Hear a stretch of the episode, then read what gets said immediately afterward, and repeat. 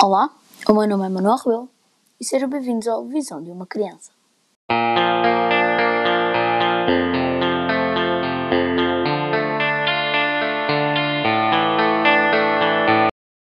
Então, hoje eu gostaria de falar sobre, bem, um tema que todos estamos a par. Lá venho eu outra vez com isto, dos temas a que todos estamos a par, mas pronto, este é, este é real. Então, há uma, vamos dizer, uma coisa que nós todos tememos: confinamento. Pronto, algumas pessoas gostaram da quarentena, outras odiaram. Eu fui daquelas pessoas que gostou e que hum, não me importava de estar em confinamento com aulas online. Porque pronto, acho mais fácil de aprender, acho mais fácil de as coisas. Mas pronto. Um, o Estado pensa neste momento que o confinamento profilático é inevitável, mas que é aqui que eu estou completamente, que eu não estou de acordo, porque diz que vai deixar as escolas abertas. É, é isto que eu não percebo porquê, sendo que as escolas, eles até podem dizer o que quiserem, de nós estarmos todos de máscara na escola, de estarmos, de estarmos a cumprir o distanciamento, mas não, na verdade há muitas pessoas que se desleixam e há muitas pessoas que não estão de máscara, uh, mas pronto. E eles dizem que as escolas não são um foco de infecção, por isso, quando voltarmos para confinamento, vai fechar tudo, exceto supermercados e restaurantes, e as escolas. As escolas não vão fechar. Nós vamos continuar em aulas presenciais, mesmo com. Mesmo com todo. Não é todo o mundo propriamente, é tipo grande parte das pessoas em confinamento profilático. Uh, algumas pessoas vão voltar ao layoff, o que vai deixar a economia muito baixa. Uh, mas deixem-me só explicar aqui o meu problema com a escola. Uh, eu sei, devem estar a pensar neste momento: ah, és um aluno do, do sétimo ano, tu, é, só estás a dizer isso porque não gostas de ir à escola Tralalá, levantar-te às seis e meia da manhã para ir para um sítio onde te obrigam a aprender e estar lá fechado durante não sei quantas horas. Tralalá. Ok, mas não, não, é, não é por isso que eu, estou, eu não estou de acordo com esta situação. Eles, o Estado está muito iludido com o, com, que com o que as escolas têm dado o relatório escolas têm dado relatório de que eles têm, estão sempre de máscara, cumprem sempre o distanciamento.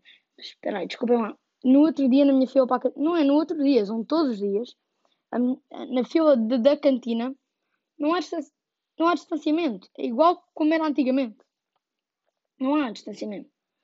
E depois, uh, em todas as filas, nas aulas, é toda a gente a conversar, toda a gente a partilhar os materiais uh, nos intervalos as pessoas falam sem máscara. Uh, na, no, no, final das aulas as, as pessoas saem, as, as, pessoas saem da escola a pensar que só na escola é que se pode apanhar Covid. Então saem dali a pensar, ah, eu estou aqui a falar com os meus amigos, mas pronto, eu já posso tirar a máscara porque o Covid já, já não me afeta fora da escola. Uh, e, e começam a falar, e depois no, no dia seguinte, esses dois colegas vêm para a escola e podem os dois estar infectados agora. Pronto, eu, eu já tive cinco pessoas em casa. Com sorte, eu nunca tive um infectado. Uh, já, já, tive, já tive várias pessoas com suspeita que tiveram de. que fizeram o teste e que testaram negativo. Uh, mas eu acho que nunca tive ninguém infectado na, na minha turma. Uh, a turma da minha irmã teve uma pessoa infectada, mas não houve contactos de risco, por isso ela não, não, foi, não teve de fazer o teste. Embora eu acho que se alguém na turma é diagnosticado com a Covid-19, deve, é, todas as pessoas da turma de, de, devem fazer o teste. É só a minha opinião, eu sei. Vai, pode haver muita gente a ouvir isto e a pensar: ah, mas depois uh, não há testes suficientes e gostava muito de estar a pôr a turma toda em casa só, só porque uma pessoa não, não respeitou as normas da DGS, que a DGS recomenda. Ok. Uh, hear me out. eu sei que hum, neste momento. Eu sei, pronto. Mas uma pessoa, quando fica infectada, ela tem de dizer se teve ou não contactos de risco com alguém. Contactos de risco é estar sem máscara ao pé dessa pessoa, estar, estar ao pé de uma pessoa infectada. E aí, ok, mas aí obviamente que teve. Pronto, eu agora fui um, um bocado estúpido. Mas pronto, os, os contactos de risco é estar ao pé de uma pessoa sem máscara, uh, ter, ter partilhado objetos com essa pessoa, uh, várias, várias coisas, pronto, as várias formas de propagar a Covid-19. Um, mas neste caso, só a melhor amiga dela, da, da, amiga, da pessoa da turma da minha irmã que foi infectada, eu não vou estar a referir nomes, porque eu também não sei.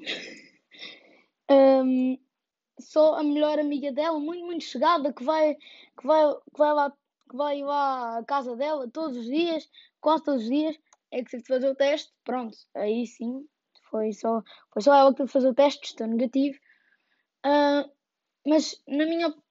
Vamos imaginar que hum, essa pessoa está infectada e ela obviamente não se vai lembrar de toda a gente com quem ela teve contactos de risco. Não se vai lembrar. É, é humanamente impossível.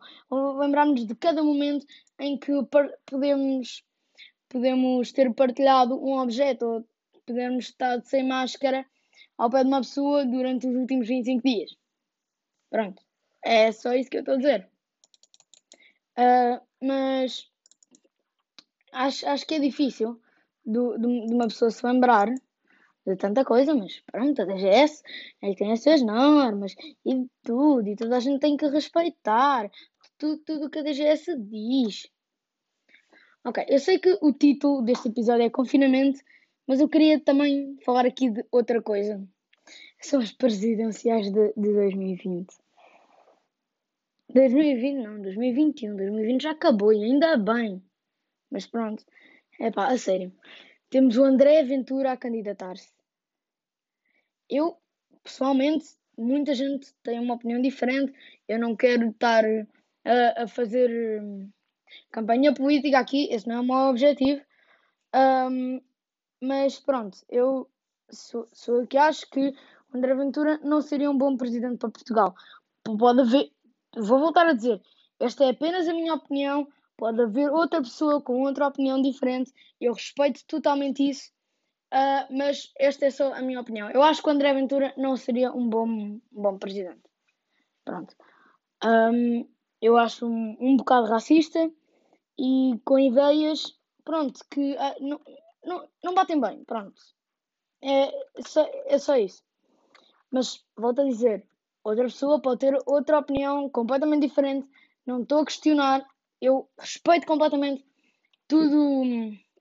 Eu respeito. Se a tua opinião achas, se achas que o André Ventura era um bom presidente para Portugal, que ele ia pôr as coisas no sítio, hum, respeito totalmente isso. Estou só a dar a minha opinião. Mais uma vez, a minha opinião, mas nada. E depois temos outros candidatos, como a Ana Gomes. Ana Gomes, volta a dizer, se alguém comentar aqui no Anchor, uh, sim, é onde eu gravo meus podcasts, no Anchor, se alguém comentar aqui no meu podcast que é pá, estás a dizer a tua opinião, não respeitas as opiniões das outras pessoas eu, viro, eu vou dizer a mesma coisa que uma professor de ciências me diz quando nós dizemos algum disparate. Tira a máscara, desinfeta as mãos, dois chapadões, desinfeta as mãos, põe a máscara. Pronto. Um, e, é, e é isso, pronto. Eu acho a Ana Gomes um bocado gritona, só isso. É só isso que eu tenho a dizer sobre ela. Mas acho o, o, o Marcelo Rebelo de Sousa um bom candidato. Apesar de. Pronto, uh, eu tenho vários membros da família que são da Iniciativa Liberal, outros que são do PS, pronto. Outros, eu não sei se tenho alguém comunista ou não sei se tenho alguém de extrema direita ou de extrema esquerda, mas acho que na minha família não há extremos. Uh, mas pronto, é, é, é aí pelo meio. Não há, não há ninguém mesmo meio a meio. Pronto, é, é bem. Uh, e pronto. É assim que eu concluo o meu episódio. Espero que tenham gostado. Fiquem atentos. Próximo domingo. Obrigado.